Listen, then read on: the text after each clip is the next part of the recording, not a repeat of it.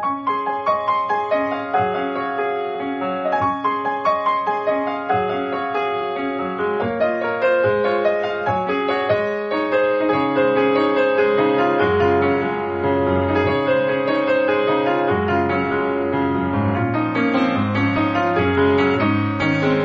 さんこんばんは、ミッチェルです。いかがお過ごしでしょうか？本日は、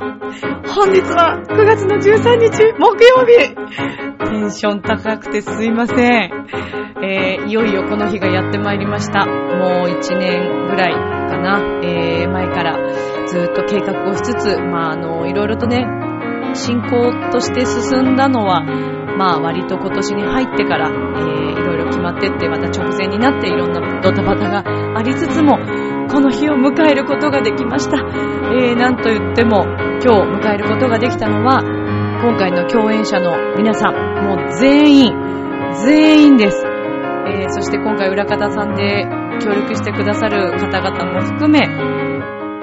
たくさんの皆さんのお力添えと、えー、そして応援してくださる、えー、当日遊びに来てくださる、見に来てくださる皆さんのお力添えがあったから今日を迎えることができました。迎えることができましたと言っても、まだ本番は終わっていないんですが、えー、収録しているのはこのラブミッション配信される直前となっております。最後の、最後の私のこの気持ち、今の心境を赤裸々に話していきたいと思います。今日もよろしくお願いします。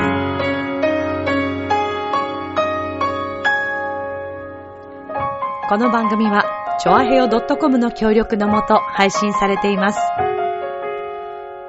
あでは今週も始まります。ミッチェルのラブミッション。皆様、ウェルカム。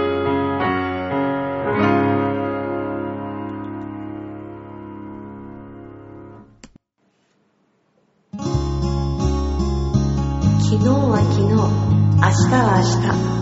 明日。楽しむのは今。チョアヘオ .com を聞いているそこのあなた、ミッチェルと一緒にラブミッション。皆様改めまして、こんばんは。今日のミッチェルはまたいつもと違いますよ。9月13日木曜日です。になろうとしています。ああ、もうさ、本番まださ、これからでしょ？これ今収録してんの本当にもう配信される本当直前なんですけど、えー、今日は最後に、あの、役者さんとの稽古がありまして、はあ、終わっちゃったっていう感じですよね。まだ本番終わってないのになんかもう終わっちゃったみたいな気分になるのはなんででしょうね。えー、オーケストラのメンバー、も、まあ、数回にわたって、えー、合わせをしてきて、そしてダンススクエアの皆さん、えー、南山光則さんと荒井みなみさんはじめ、ダンススクエアエンジェルの皆さんとのレッスン、えー、と、お教室の方にね、レッスンスタジオの方に伺って、一緒に練習をさせていただいたりとか、えー、それから、まあ、楽器メンバーはね、音合わせからいろいろ相談しつつ、ここまで音を一緒に作ってきてくれたわけですけれども、いろんな意味で、あの、それこそ、プログラムはね、今回、このオーケストラの仲間として参加してくださる、ホルンの藤田音彦さんが、自らデザインをしてくださり、音彦さんはホルン奏者でもあるんですけど、こういうチラシとか、パンフレット作るのもプロとしてやってらっしゃって、もう音彦さんすごい人だからね、もうあの、奏者としても、もうね、管楽器の人たちみんな知ってて、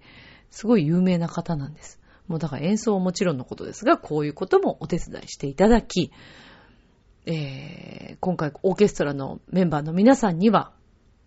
いろいろ結構無理難題あったと思います。アレンジも、アレンジ譜面があったわけではないとこから始まったので、みんなで一緒に考えてもらって、えー、作ってもらいました。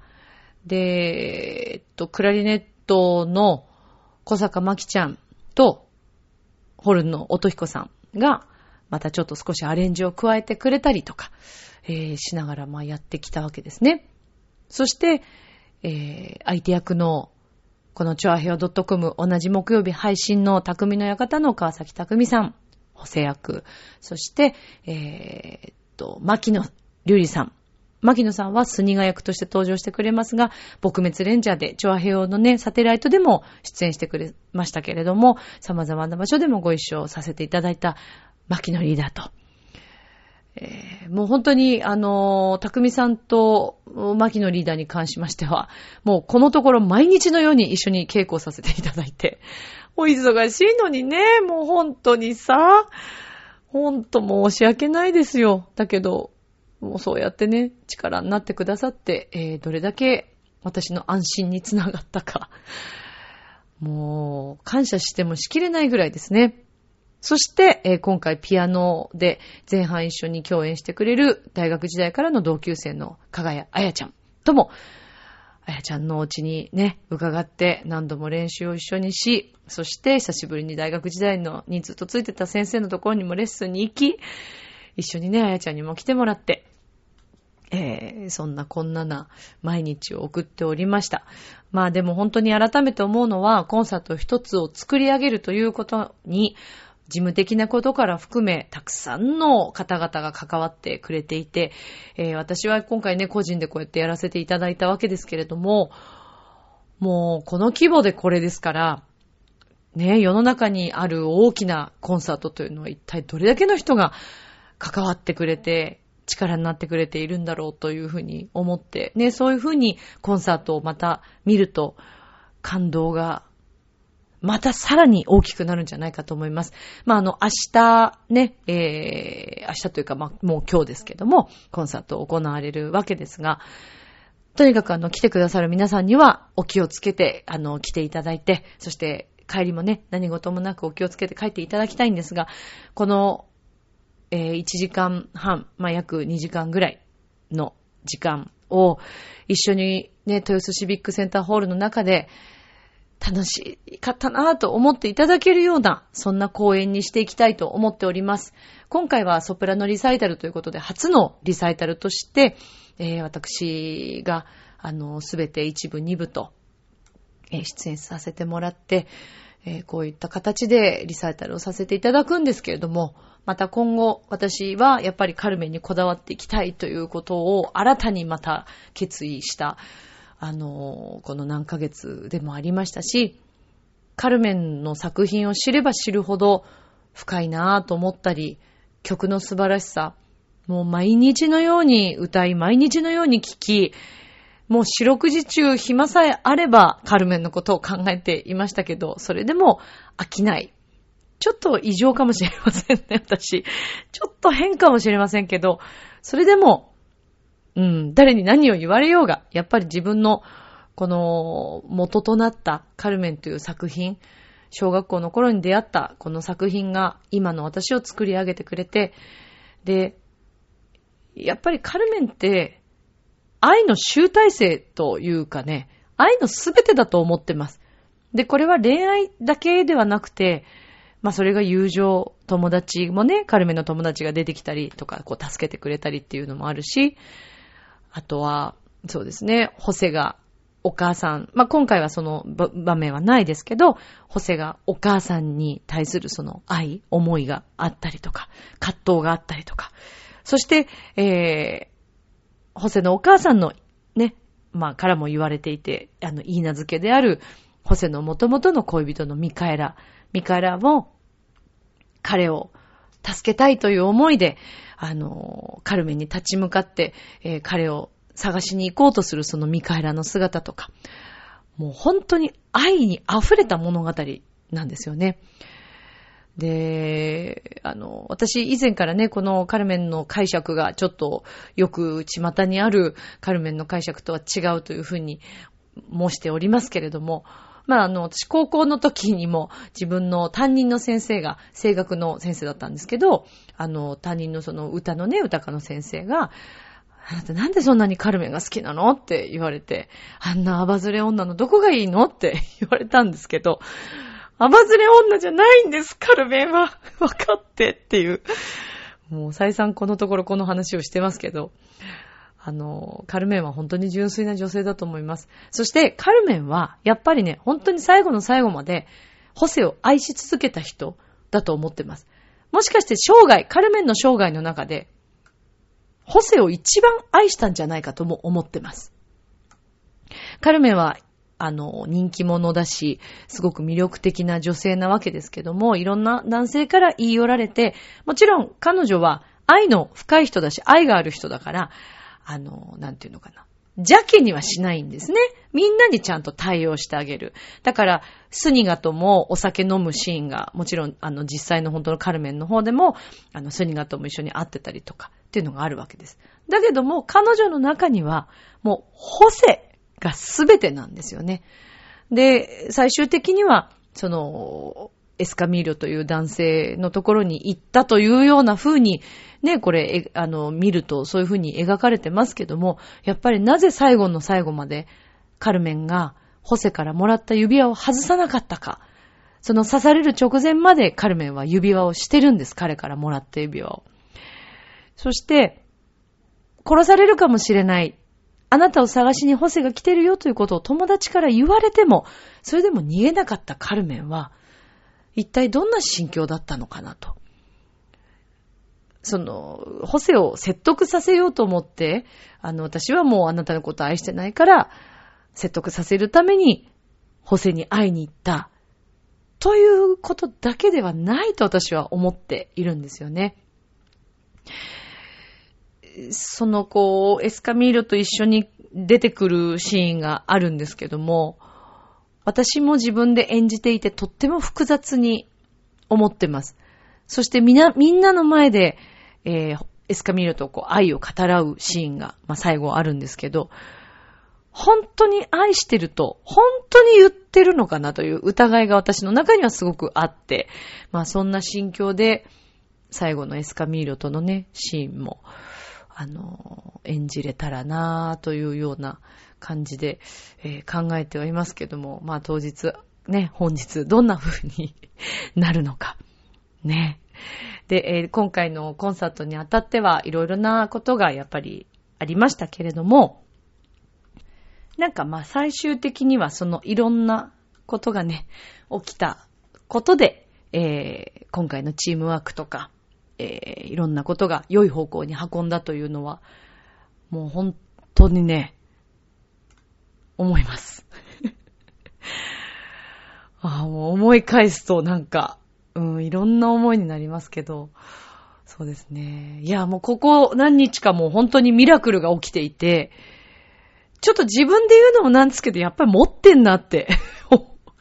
思わざる得ない出来事が多々あって、もう明日は、もう裏方さんに関しては安心でしかないというね。そうなんですよ。うん。いろんなハプニングからの安心に変わったというのが、もう嬉しくてしょうがないですね。いやー、どんな舞台になるのかな楽しみです。頑張ります。もう、あの、思いっきり私たちも、あの、奏者も全員、えー、楽しんで、えー、私たちが楽しい気持ちをそのままね、来てくださる皆さんに伝わればいいなと思ってます。もしかしてね、このラブミッション聞いてくれているリスナーさんも明日遊びに来てくださる方もいらっしゃるかもしれませんよね。あの、ぜひ気をつけて、あの、遊びに来てください。あの、豊洲の周りにはいろいろね、ララポートとかもあるし、あの、遊べるところもありますから、キッザニアとか、キッザニアお子さんいないと入れないのか。キッザニアいいよな、私行ってみたいなってすごい思うんだけどさ。キッザニアね。あ、そっか、だから友達、あ、でもダメなのかな。自分の子じゃないとダメ？ダメだよね。そうだな。自分の子じゃないとって言われてもね、そこ困っちゃうよね、そこね。独身の身だからね。そうだよね。えー、まあ、あの、本当にとにかく、とにかく、もう終わってしまいますけども、今日で。もう今日一夜でパーッと終わっちゃうけど、みんなでね、また、あの、楽しい話ができるように。そしてあの、ラブミッションでも、またあの、今日のこのコンサートについてのお話、ちょっともうほんとカルメンの話ばっかりしてるから、もういい加減やめてって多分思ってるかもしれないけど、あの、ちょっと我慢していただけたら次週、次週ぐらいまでちょっとお付き合いいただけるととっても助かるんですけどね。はい。よろしくお願いしたいところでございます。はい。お願いいたします。さあ、まあ、ずっとずっとカルメンの話ばっかりもしてられませんから、えー、そろそろ違う話をしたらどうかっていう話なんですけども、えー、っとですね、何の話？あ、そうそうそう。えっ、ー、とですね、9月の30日に、浦安市の、えー、文化会館にて、えー、とあるコンサートがございます。ちょっとこちらのコンサート情報をさせていただこうと思うんですけども、羽ばたけ、えー、若い音楽家浦安、ピアクラシックコンサート、ウィズ、幕張総合高等学校、シンフォニックオーケストラ部ということでですね、えー、なんと、国内トップクラスの高校生オーケストラと、ピアクラシックのメンバーとの共演ということなんですね。えー、っとですね、あの、ちょっとご紹介すると、千葉県立幕張総合高等学校って、あの、音楽がすごく、まあ、あの、盛んというか、音楽家がまああるんですけども、それこそ今回カルメンでご一緒、あの、してくれる、四季の桜井さんもそうですし、あの、結構有名な方もですね、この幕張総合出身の方、多くいらっしゃるんですね。で、今回は、えこのオーケストラ部の皆さんと、ピアクラシックコンサートメンバー、の、えー、ピアノ、鈴木彩香さん、テノールの藤原匠くん。あのー、藤原くんは、えー、っと、先、先月になるのかな。えー、青島博さんのコンサートの時、おしゃべりコンサートとの時にご一緒させていただきました。その時、たくみくんがね、なんかあの、テノールで、花の歌をそれこそ歌って、私はあの、出る、あの、予定は特になかったんですけど、青島先生の無茶ぶりで、ちょっと、あの、カルメンの人そこ座っててみたいなことを突然言われたら、とりあえず座ってるっていうだけ、いたっていうだけですけど、はい。まあ、そんな感じで共演させていただきました。今年のクラクリスマスのコンサートで、えー、藤原くんはまたご一緒する予定となっておりますけどもね。はい。そして、えー、フルートの、えー、川野、えー、っと、川野りささん。ですね。以前私もご一緒しておりますけれども、そんなメンバーとですね、9月の30日、浦安市文化会館の大ホールにて演奏会が行われます。こちらの開演が14時、会場13時15分となっておりますけれども、チケットはもう絶賛発売中となっております。そして私がなんでこれを宣伝させていただいたかと申しますとですね、えー、実は我らがこのチョアヘオ .com の生き生きレディオショーの洋一郎くんと、えー、私と二人で司会をさせていただくことになりました。9月の30日なので大ホールで、あの、大役を務めさせていただきますが、一緒にあのね、このコンサートの進行を務めさせていただきますので、もしお時間ありましたら、ぜひぜひ遊びに来ていただきたいなと思っております。そして先ほどちらっと申し上げましたが、この今度、今年の12月はですね、久しぶりに私、あの、浦安市文化会館のクリスマスのコンサート、はい、に、またご一緒させていただくことになりました。ちょっと2年間ブランクを私は開けたんですけれども、あのまた皆さんとね、一緒にこのクリスマスのお子様向けのイベント、コンサートを作り上げていきたいなと思っております。また詳細につきましては、これからまたね、あの、いろいろと皆さんにお伝えしていけるかなと思っております。そして、あの、10月にもですね、また、浦安で、あの、私ちょっとお世話になるんですけれども、あの、そのあたりもですね、また、あの、詳細が分かり次第、皆さんにお伝えしていきたいなと思っております。ので、浦安市での活動もですね、あの、まあ、その2年前手術をしてからちょっと一旦いろいろとこう、お仕事内容的にも少し狭めていたんですけれども、まあ、あのね、本格的にしっかり、ま、復帰をもうしてきて、えー、ちょっとずつちょっとずつ増やして、そしてま今回のこのコンサートにつながっていくわけなんですけれども、なのであの引き続きね、浦安でもまたたくさんの活動をしていきたいなと思っておりますし、チョアヘヨでも木曜日パーソナリティとして頑張っていきたいなと思っています。で、なんといっても来年はチョアヘヨにとってすごく大きな、あの、節目の年となるわけですけれども、えー、何かね、来年そのイベント的なこと、私はあの本当に前から調和表のイベントができたらいいなというのを本当に思っておりましたから、ぜひ来年は何か一緒にみんなで、調和表のみんなで楽しいことができたらなというふうに思っています。いやもうでも本当それこそね、あの、私たちチェミッタっていう番組で、えー、月曜日ハッピーメーカーのまゆっちょと、八方美人という番組のめぐみさんと、私と3人でね、会話をして、えー、女子トークみたいな感じで、お話をしてるんですけれども、今度ぜひフーダニットのね、イモちゃんとかにも来てほしいね、なんていう話をしてたりして、いろんな方とだからね、まずは女性の番組っていうね、形でチェミッタは続いていったらいいんじゃないかなというふうにも思っておりますし、これはコラボ企画ですよね。で、あの、コラボ企画でね、せっかくだからなんかこう違う番組の方と一緒にゲストでね、お呼びしてっていうのも面白いかなと思っていますし、それこそ今回ね、あの、リサイタルで、一緒にね、あの、共演してくれる木曜日、同じ木曜日のこのパーソナリティの匠さんと、もしよかったらね、ゲストでこうお呼びして、今回のカルメンについて、まただからまたカルメンじゃんってことになっちゃいますけど、うん、なんかそんな談義ができても面白いのかなというふうにも思っていますし、それこそ局長とね、ミッチェローニの対談とかも私ちょっともうぜひね、やってほしいと思ってるんですけど、ミッチェロニの出る幕もね、ちょっとずつまた少しは増やしてあげたいなぁ、なんていうふうにはまあ思ってはいるんですけどね。ミッチェローニね。今年ももうあの、すでにミッチェローニは、えー、っとね、今度どこ行くかな？神奈川県かなうん。秋からまた学校公演がちょくちょく入ってきますけれども、静岡も確か入ってたと思うんですが、はい、また行かせていただいて、あの全国ね、各地、小学校公演、えー、中学校もあったかな。はい。見回らせていただきたいと思っておりますので、ミッチェロにともども、ミッチェルともどもよろしくお願いいたします。今回のこのカルメンに乗ってくれてるメンバーの中にもね、もうほんと20年来のご一緒してる学校公演の仲間がいたりとかするんですけど、トランペットの山川博樹さんとトロンボの入江道香さんはもうそうですね、20年ぐらい以上かのお付き合いをさせていただいておりますし、それから学校公演の仲間としては、まあそうですね、えっ、ー、と、セカンドバイオリンの小倉くんもそうですね。ビオラの中村清ちゃんも、清子ちゃんも、うん、これで出会ってるでしょ？あと、コントラバスの中川淳くんも。中川淳くんは、あの、4年前かなの、えー、浦安で行ったカルメンの時にもコントラバスで乗ってくれてるんですよね。それから、大吠の翔吾くん、あさと翔吾くんも、も学校公演で長く一緒にね、地方とか一緒に行ってますし、クラリネットの小坂真希ちゃんもね、そうですね、ファゴット、えのきどさんもそうですね。はい。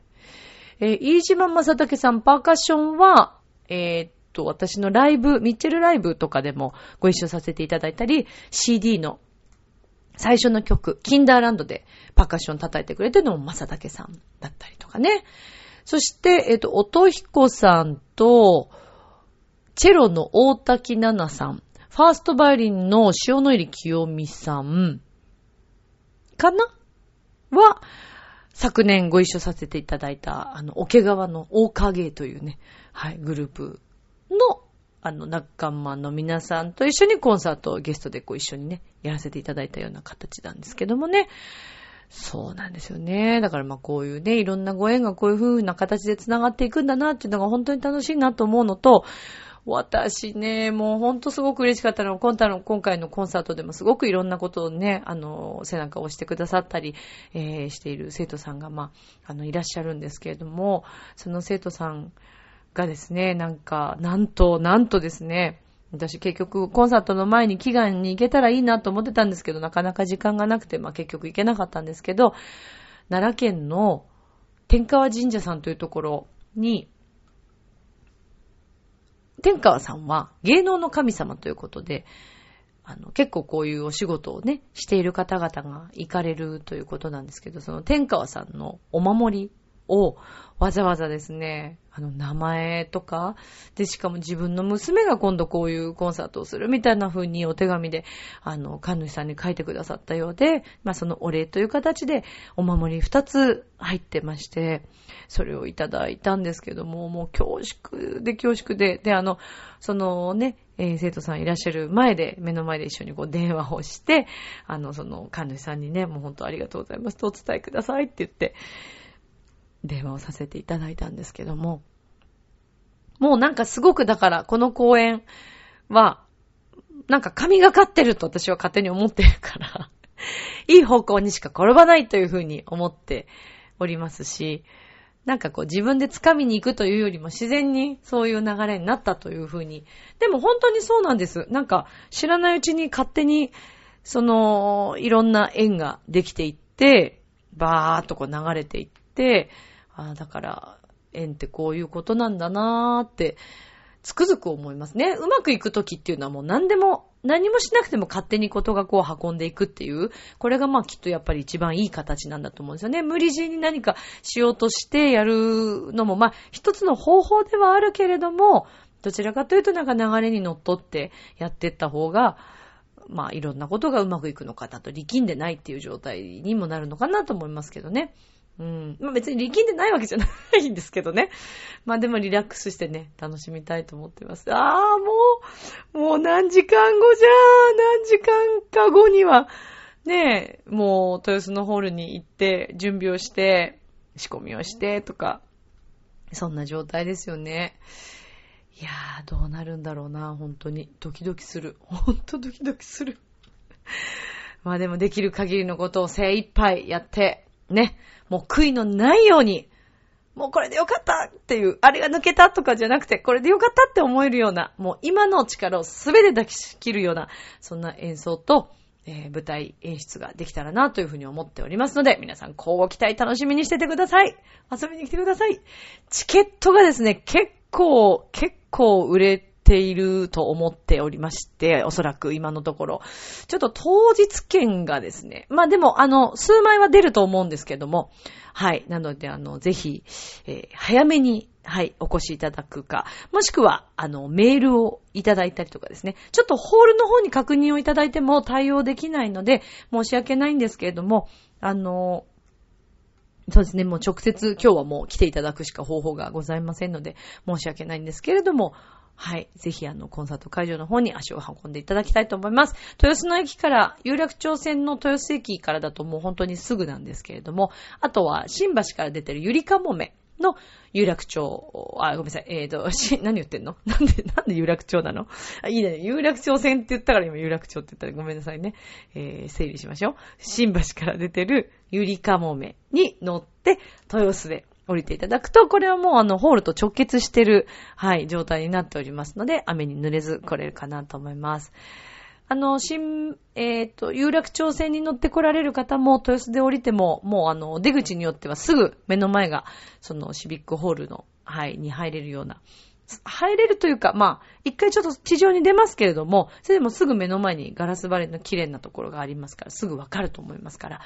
ぜひ、ぜひお越しいただきたいと思います。さあ、ということで、ね、えー、もう毎週のように喋ってきました、このカルメンの話。もう聞くことがね、皆さんそろそろちょっとなくなると思ってほっとしてるかもしれませんけど、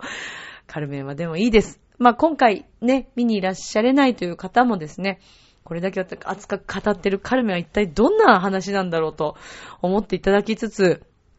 実際に本当にカルメンをね、見に行っていただいてもいいかなと思います。実はあの、今年、新国立劇場で、えーと、カルメン公演が、11月の23、25、27、30、12月の2日、4日と公演があるようです。しかもなんとですね、えー、こちらは海外の方々が、はい、演目ちゃんとあの出ていらっしゃいまして、原作、あ、えっ、ー、と、指揮者さんもそうですね、海外の方でいらっしゃいますね。ちょっとこれ見に行きたいですけどね、新国立劇場カルメン。はい。ということで、私たちのカルメンも見てきて、見に来てください。ありがとうございます。明日もスマイルで、ラブミーション。今日もありがとう。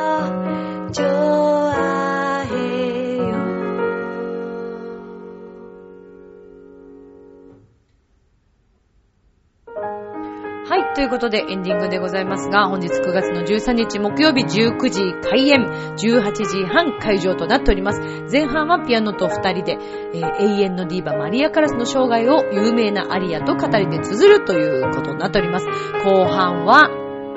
カルメンです。みんなで作るこのカルメン。泣いても笑っても今日が最後。でも、最後にならないように、私のまた、えー新たな夢、これを全国に持っていく、いろんな方たちに見ていただくという夢を持ちつつ、まずは今日、しっかりと収めていきたいと思います。